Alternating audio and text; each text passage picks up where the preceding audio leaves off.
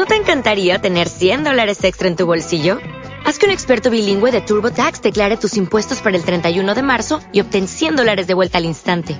Porque no importa cuáles hayan sido tus logros del año pasado, TurboTax hace que cuenten. Obtén 100 dólares de vuelta y tus impuestos con 100% de precisión. Solo con Intuit TurboTax. Debes declarar para el 31 de marzo. Crédito solo aplicable al costo de la presentación federal con TurboTax Full Service. Oferta sujeta a cambios o cancelación en cualquier momento. Capítulo 34. El pasado no existe. No es más que un relato que nos contamos a nosotros mismos. Y en ocasiones mentimos.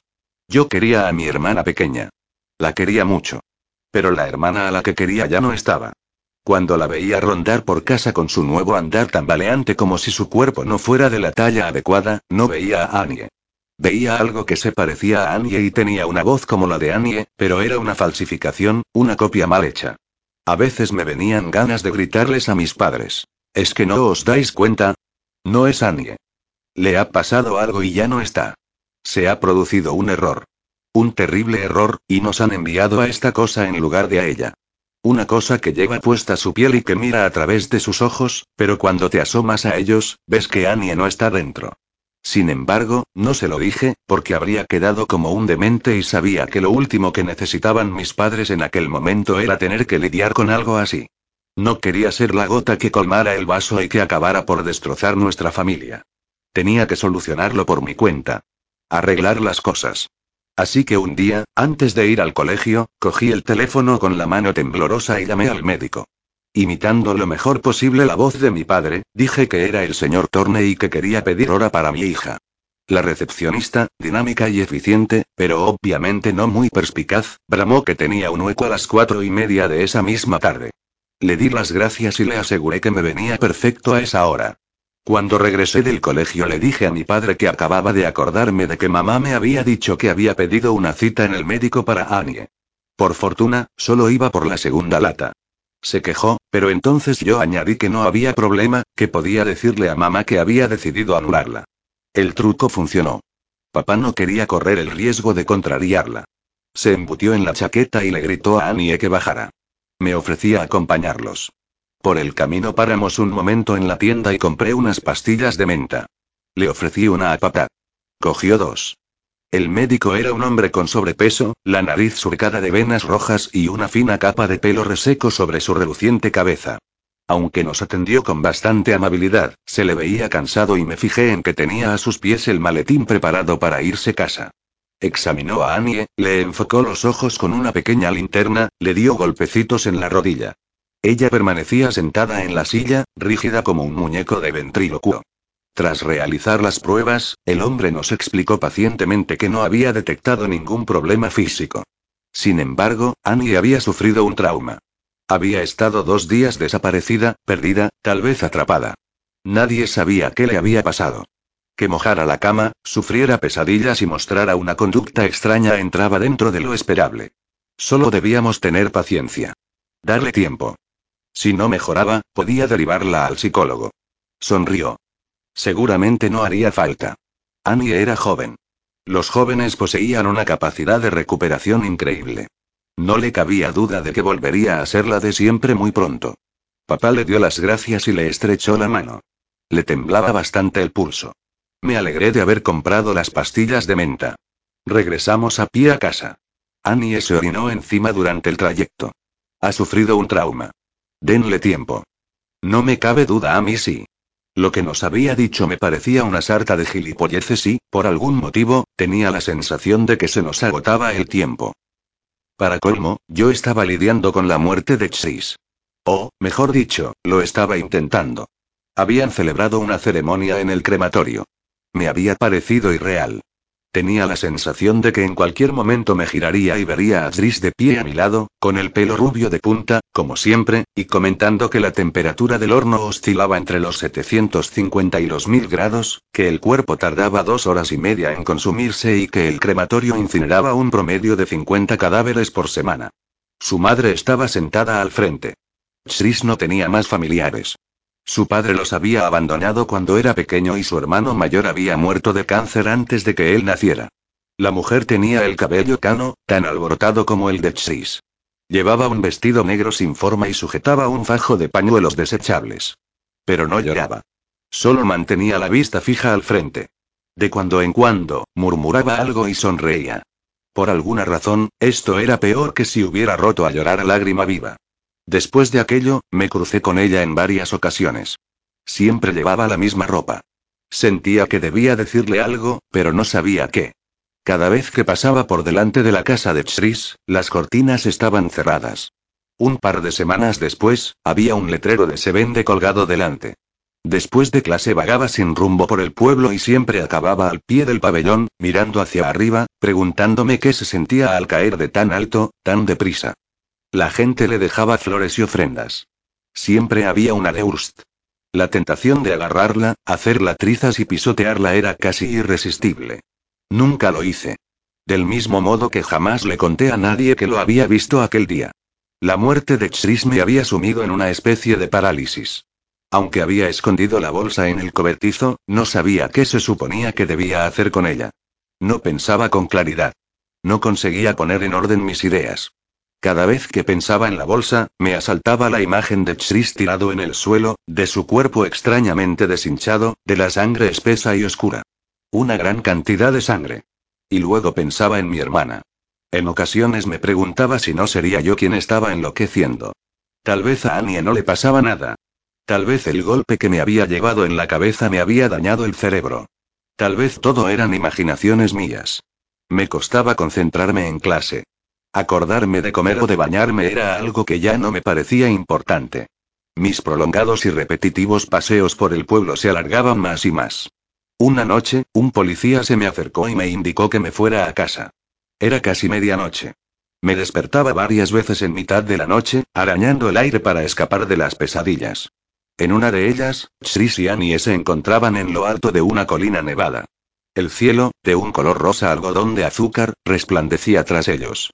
El sol estaba negro y rodeado de una luz plateada, como en un eclipse. Chris y Annie volvían a tener un aspecto perfecto, entero, como antes de que murieran. En torno a ellos, había muñecos de nieve por todas partes, grandes, redondos, blancos y esponjosos con brazos largos y espigados, y trozos de carbón negro y brillante a modo de ojos y boca. Mientras los miraba, sus sonrisas torcidas se convirtieron en muecas de rabia. No puedes quedarte. Aquí solo estamos los muñecos de nieve. Vete por donde has venido. Vete. El sol se zambulló bajo el horizonte. Chris y Annie desaparecieron. El cielo de color algodón de azúcar burbujeaba, bullía y se oscurecía hasta tornarse carmesí subido. Empezaban a caer copos. Pero no eran blancos, sino rojos. Y no eran copos, sino sangre. Unas gotas enormes y gordas de sangre que quemaban como el ácido. Yo me desplomaba. La piel se me derretía sobre los huesos. Los huesos se me derretían sobre el suelo. Los muñecos de nieve observaban con ojos fríos y negros cómo me disolvía en la nada. A la mañana siguiente, sabía lo que tenía que hacer. Me puse el uniforme del colegio, como de costumbre. Salí de casa a la hora habitual. Sin embargo, en la mochila llevaba otros objetos cuidadosamente colocados bajo los libros de texto. Crucé la puerta con paso veloz. No enfilé la calle hacia abajo, en dirección a la escuela, sino hacia arriba, en dirección a la antigua mina. Habían arreglado la cerca rota y colgado más señales de advertencia. Peligro. Prohibida la entrada. Se procederá contra los intrusos. Se suponía que un vigilante del ayuntamiento rondaba la zona para asegurarse de que no entrarán más niños, pero esa mañana no vi a nadie mientras caminaba despacio a lo largo del perímetro. No me parecía tan protegido. La valla seguía siendo poco firme y había huecos entre los paneles de malla. No tardé mucho en encontrar uno que tenía el tamaño justo para que yo entrara por él. Aún así, tuve que apretujarme para pasar. El blazer del colegio se me enganchó con la punta de un alambre. Cuando le di un tirón, noté que se rasgaba. Solté una palabrota. Mi madre me arrancaría la piel a tiras por ello. O lo habría hecho en otra época. Comprendí que ahora seguramente ni se daría cuenta. Seguí avanzando con dificultad, colina arriba. Ofrecía un aspecto distinto esa mañana. Hacía frío, pero el sol brillaba. Aunque esta luminosidad no le confería un aire alegre al lugar, sí suavizaba en cierto modo sus bordes más afilados y siniestros. Y también me desconcertó un poco. ¿Por dónde quedaba la trampilla? ¿Al pie de la siguiente pendiente pronunciada o de la que se alzaba al otro lado? Me paré y paseé la vista alrededor. Pero cuanto más miraba, más inseguro estaba. El pánico empezó a corroerme el estómago. Tenía que darme prisa. No podía llegar demasiado tarde al colegio. Eché a andar hacia un lado, pero cambié de idea y volví sobre mis pasos. Lo veía todo igual. Mierda. ¿Qué habría hecho Chris en mi lugar? ¿Cómo la encontró? De pronto, lo recordé. Él no la encontró, ella lo encontró a él. Me detuve y respiré despacio. No intenté pensar ni buscar. Solo me dejé llevar. Y entonces caminé. Me dirigí hacia la izquierda, remonté una cuesta, bajé y luego me encaramé a una colina más empinada. Descendí a trancas y barrancas por la ladera rocosa. Abajo había una pequeña hondonada medio oculta por arbustos achaparrados. Aquí está, pensé. No la había divisado. Solo veía escombros y piedras, pero sabía que estaba allí. Casi notaba el zumbido del suelo bajo los pies. Me aproximé con cautela, intentando entrenar a mis ojos para que no escudriñaran el suelo. Para que no buscaran con demasiado detenimiento. Y dio resultado. De repente, distinguí la forma de la trampilla en la tierra. Me puse en cuclillas. Al examinarla de cerca, descubrí que no estaba cerrada del todo. Había una abertura lo bastante grande para poder meter los dedos debajo de la portezuela y levantarla. Lo intenté y, satisfecho al comprobar que podía hacerlo, la bajé de nuevo. No pensaba descender en ese momento. No podía presentarme en el colegio cubierto de tierra y carbonilla. Además, no quería correr el riesgo de que alguien avistara algo y subiera hasta aquí para investigar. Ya regresaría más tarde, cuando estuviera más oscuro y pudiera hacer lo que debía sin que nadie me lo impidiera. Por el momento, cogí los objetos que había metido con cuidado en la mochila y los escondí bajo una mata. A continuación, como no quería arriesgarme a no encontrar la trampilla cuando volviera más tarde, enrollé un viejo calcetín rojo que había traído hasta allí en torno a una rama. Con eso bastaría. Una vez completada la primera parte del plan, me levanté, desanduve el camino por el terreno de la mina y me encaminé hacia el colegio. El día se me hizo eterno y a la vez se me pasó volando, como suele ocurrir cuando uno aguarda el momento de hacer algo que a la vez teme realizar. Como ir al dentista o al médico. Yo habría preferido que me arrancaran una muela a enfrentarme a lo que me esperaba esa tarde. Cuando el timbre sonó por fin salí del aula, en parte preocupado de que alguien me llamara o me interceptara, en parte deseando que lo hicieran. Nadie me dirigió la palabra. Aún así, no tenía prisa. Me quedaba un rato por matar antes de que el día empezara a ceder el paso al anochecer. Di mi paseo habitual por la calle principal. Como llevaba algo de dinero que había afanado de la cartera de mi padre la noche anterior, compré unas patatas fritas aunque no tenía hambre y picoteé un poco en la parada del autobús antes de tirar la bandeja de cartón con la mitad de ellas a una papelera. Después de deambular un poco más, me senté un rato en un columpio del parque infantil desierto. Cuando las farolas empezaron a parpadear y encenderse, como extraños ojos anaranjados, emprendí la caminata hacia la explotación minera. Había metido una linterna en la mochila, además de un viejo gorro de lana de papá que me encasqueté en la cabeza, casi hasta taparme los ojos. Recorrí la zona con la mirada por si había algún vigilante, pero la calle estaba vacía y silenciosa. Me colé por el hueco de la cerca antes de que la situación cambiara. Todavía no necesitaba la linterna, a pesar de que estábamos a finales de octubre y la luz se estaba yendo con rapidez. No quería llamar la atención. Además, por alguna razón, tenía la sensación de que me resultaría más fácil encontrar el camino en la penumbra. A pesar de un par de traspiés y tropezones, esta vez me hice un roto en el pantalón del uniforme, no me equivocaba. Cuando llegué al pie de la abrupta cuesta, alcancé a vislumbrar el calcetín rojo, una sombra más oscura en la mata. Lo había conseguido. Y allí estaba otra vez, cagado de miedo. Sabía que debía ponerme manos a la obra cuanto antes o acabaría por rajarme del todo.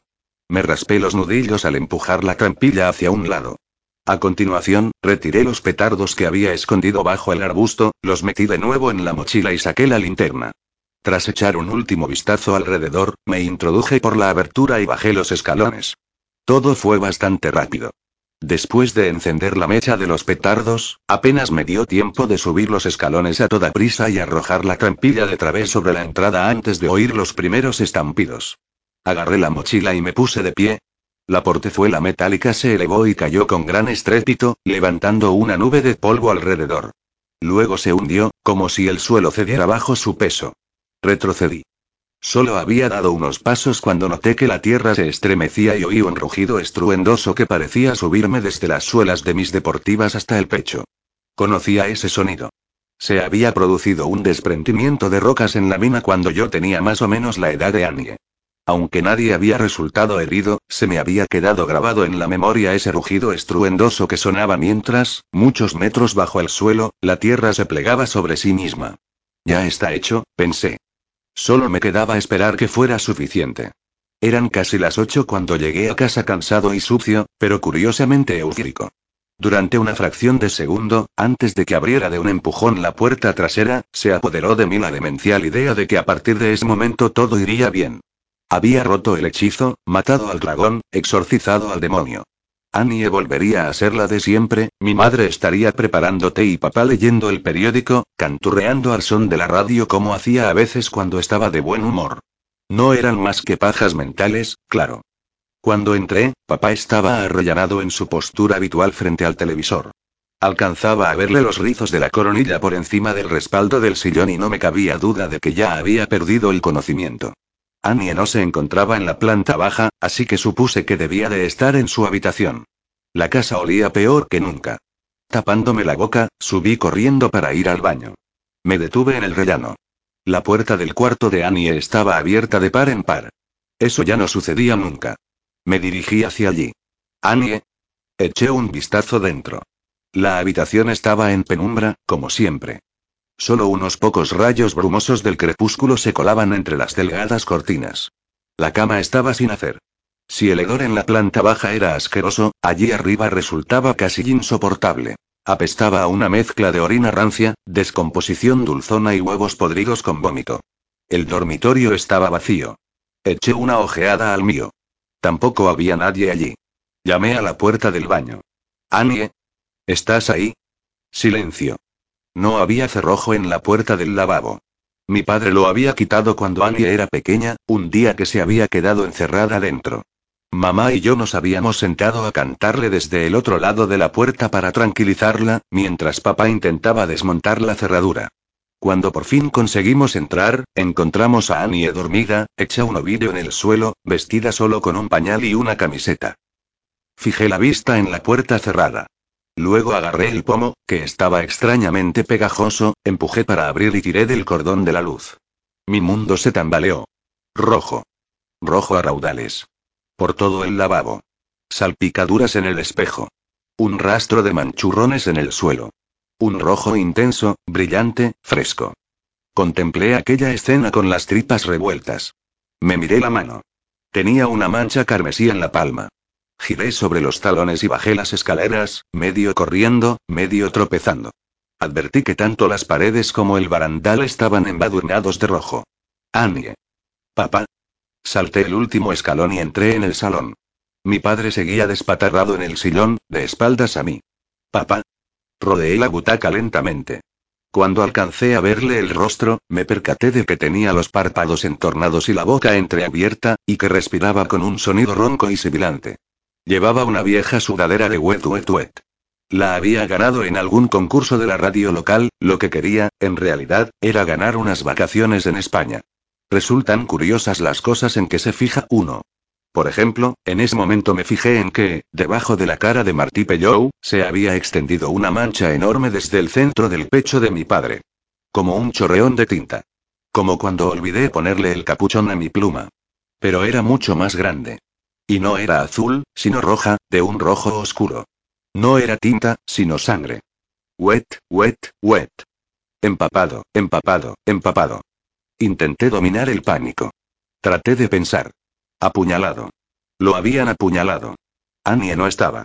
Tenía que llamar a la policía. Tenía que llamar a emergencias. Corrí al teléfono de la pared y descolgué el auricular. Marqué con dedos trémulos. Sonaron varios tonos hasta que una voz agradable respondió. ¿Qué servicio necesita? Abrí la boca pero me quedé en blanco. Sangre. Roja. Fresca hola. ¿Qué servicio necesita? El baño. Manchurrones en el suelo. Aunque en realidad no eran manchurrones, sino cienas. Un manchurrón, cinco manchas más pequeñas. Huellas. ¿Huellas de piececito sola? ¿Sigue usted ahí? Bajé el aparato. Oí un ruido detrás de mí. Una risita suave. Colgué el auricular y me di la vuelta. Annie estaba en el bando de la puerta. Debía de haberse escondido en el armario, debajo de las escaleras. Iba desnuda. Rayas de sangre le surcaban en el cuerpo y el rostro, como pinturas de guerra. Vi cortes en sus brazos y el angosto pecho. También se ha acuchillado a sí misma, le relampagueaban los ojos. En una mano empuñaba un gran cuchillo de cocina. Traté de respirar, de no tirarme por una ventana gritando. Un cuchillo. Papá. Empapado, empapado, empapado, Annie, ¿te encuentras bien? Creía, creía que había entrado alguien a robar. Percibí un destello de confusión en su mirada. Tranquila. Ya estoy en casa. Yo te protegeré. Lo sabes, ¿verdad? Soy tu hermano mayor. Siempre te protegeré. Bajó el cuchillo. Algo cambió en su expresión. Casi volvía a aparecer mi Annie. La Annie de toda la vida. Se me encogió el corazón. Deja el cuchillo. Podemos solucionar esto. Le tendí los brazos, con la voz anegada en lágrimas. Vamos. Sonrió. Y arremetió contra mí con un feroz gruñido gutural. Yo estaba preparado. Di un paso a un lado y le propiné un fuerte empujón. Ella salió volando hacia adelante, tropezó con la alfombrilla de la chimenea y cayó al suelo. Alargué la mano para coger el atizador, pero ya no hacía falta. Se había golpeado la cabeza con la esquina de la chimenea. Se desplomó y el cuchillo le resbaló de entre los dedos. Me quedé de pie, temblando, un poco temeroso de que ella se levantara de un salto. Pero continuó inmóvil. Porque lo que tenía dentro, fuera lo que fuera, seguía dentro del cuerpo de una niña de ocho años. Y las niñas de ocho años son frágiles. Se rompen con facilidad. Miré de nuevo a mi padre. Tenía que llevarlo al hospital. Eché una ojeada al teléfono. Acto seguido, corrí hacia la cocina. Hacía un tiempo, él me había dado unas pocas clases de conducción, aunque solo había recorrido las carreteras locales. Por aquel entonces, en Armilla, a nadie le importaba lo más mínimo ver a un chico de 15 años al volante. No era un gran conductor, pero sabía lo esencial. Y sabía dónde guardaba papá las llaves. Papá pesaba mucho. Había engordado últimamente. Lo arrastré hasta la puerta, la abrí ligeramente y eché un vistazo a la calle. No había nadie. Las cortinas de las casas estaban cerradas. No podía estar seguro de que una me tomen todo como la señorita Hawkins no estuviera mirando a través de sus visillos, pero tenía que arriesgarme. Tiré de su cuerpo por el corto sendero hasta el coche. Tras apoyarlo contra la puerta trasera, abrí la del lado del pasajero. A continuación, lo subí al asiento por partes, primero el tronco, luego las piernas y los pies. Di un paso atrás. Tenía las manos y la pechera de la camisa del uniforme cubiertas de sangre. No tenía tiempo para preocuparme por eso. El hospital se encontraba a casi 20 kilómetros, en Nottingham. Debía darme más prisa. Rodeé a paso veloz el coche hasta el lado del conductor y me detuve. Dirigí de nuevo la mirada hacia la casa. Annie. No podía dejarla allí. Ha acuchillado a tu padre. Punto es solo una cría. Ya no. Punto podría morir. ¿Y qué? No puedo dejarla. Otra vez. Como en aquella ocasión.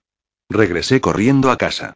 Una parte de mí esperaba que Annie hubiera desaparecido, como en las películas de terror, cuando uno cree que el protagonista ha matado al malo, pero entonces este se esfuma y reaparece más tarde blandiendo una motosierra. Sin embargo, Annie seguía en el mismo sitio donde había caído. Desnuda. Joder. Punto subí las escaleras a toda velocidad, con el corazón latiéndome con fuerza en el pecho como un reloj interno que me recordaba que se me acababa el tiempo. Abrí de golpe la puerta del pequeño ropero blanco de la habitación de Annie, cogí un pijama rosa con ovejas blancas y bajé a la carrera. Ella no se movió mientras le ponía el pijama de cualquier manera, aunque notaba su respiración tenue. Cuando la levanté en brazos, me pareció liviana como un cervatillo. Estaba fría. Una parte de mí no pudo reprimir un escalofrío de repugnancia. Casi había llegado a la verja cuando vi que una sombra se aproximaba por la calle y oí unos jadeos de emoción. Una persona con un perro. Retrocedí y esperé en las sombras mientras pasaban de largo. El animal se detuvo cerca de la verja, olfateó, reculó y obligó a su dueño a alejarse más deprisa por la calle. Vale, vale, has captado el rastro de un zorro, ¿a que sí? No pensé, pero sí que ha captado el olor de algo. Tumbé a Annie en el asiento de atrás del coche. A continuación, corrí hasta la parte delantera y me senté al volante. Me temblaban tanto las manos que me hicieron falta tres intentos para insertar la llave en el contacto. Por suerte por milagro, el motor se encendió a la primera. Arranqué. De pronto, me acordé del cinturón de seguridad. Después de abrochármelo, arranqué. Me concentré en permanecer en el lado derecho de la calzada, y también en no topar con el bordillo. Esto me distraía de pensar en qué haría si papá moría por el camino o en qué les explicaría a los del hospital si llegaba con vida. Necesitaba inventar una historia. Me acordé de lo que le había dicho a Annie. Un intruso. Alguien había entrado en casa. Eso se lo creerían. No tenían por qué dudar de ello. Y, si mi padre seguía vivo, podía contarles la verdad. Ya había salido del pueblo. La negra carretera rural se ondulaba frente a mí como una serpiente oleosa. No había farolas, solo ojos de gato. No encontraba la manera de ponerlas largas. Un coche salió de una carretera secundaria y se me pegó detrás. Demasiado. El resplandor de sus faros en el retrovisor me cegaba. ¿Y si fuera un coche de policía? ¿Y si han localizado la llamada a emergencias y me están siguiendo? Y entonces el vehículo puso el intermitente y me adelantó dando bocinazos. Eché un vistazo al velocímetro. Iba a solo 55 kilómetros por hora, en una carretera con un límite de velocidad de 100. Con razón se había cabreado aquel conductor. Además, estaba llamando la atención con mi lentitud. A pesar de la negrura y de mi escaso dominio del volante, me obligué a pisar más a fondo el acelerador. Vi que la aguja subía a 60, y luego a 80. Dirigí de nuevo la vista al retrovisor. Annie me devolvió la mirada. Viré con brusquedad y las ruedas invadieron el arcén. Forcejeé con el volante para enderezar el rumbo. Los neumáticos soltaron un chirrido, pero consiguieron recuperar el agarre sobre el asfalto. Mi padre cayó como un peso muerto contra mí. Mierda. Punto me había olvidado de abrocharle el cinturón. Lo devolví a su asiento empujándolo con una mano mientras intentaba controlar el volante con la otra. Annie se abalanzó sobre mí desde el asiento trasero. Me arañaba la cara, me agarró del pelo y me tiró de la cabeza hacia atrás. Intenté soltarme pegándole con la mano libre, pero me sujetaba con una fuerza sorprendente. Noté que las uñas se me hundían en el cuero cabelludo. Mis raíces capilares gritaron de dolor. Cerré el puño y le asesté un golpe contundente en el rostro. Cayó hacia atrás. Así el volante de nuevo, justo a tiempo, porque en ese momento un coche pasaba a toda velocidad por el carril contrario haciendo señales con las luces. Joder. Punto apreté aún más el acelerador. Tenía que llegar al hospital. Cuanto antes. Punto la aguja del velocímetro subió lentamente hasta 110. Advertí que Annie se incorporaba ayudándose con los brazos. Intenté propinarle un codazo, pero lo esquivó y me tapó los ojos con las manos, clavándome los dedos. Proferí un alarido. Las lágrimas me manaban a borbotones, impidiéndome ver nada más que manchas trémulas de luz y oscuridad. Solté una mano del volante y traté de quitarme sus dedos de encima. Mi pie resbaló sobre el acelerador. El motor emitió un chillido. Noté que el coche giraba sobre sí mismo, que las ruedas abandonaban el asfalto y pisaban la hierba de la orilla. El automóvil dio un bandazo. Los dedos de Annie me soltaron.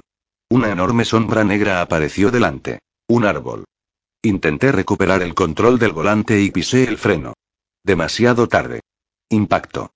Una sacudida tremenda. Metal triturado. Mi cuerpo salió despedido hacia adelante y mi nariz se estrelló contra el volante. El cinturón de seguridad me devolvió con violencia al asiento. Aturdido. Algo pasó volando junto a mí y atravesó el parabrisas. Dolor. En el pecho. En la cara. En la pierna. La pierna. Un alarido. Salía de mi boca. Oscuridad. O'Reilly Auto Parts puede ayudarte a encontrar un taller mecánico cerca de ti. Para más información, llama a tu tienda O'Reilly Auto Parts o visita oreillyauto.com. oh, oh, O'Reilly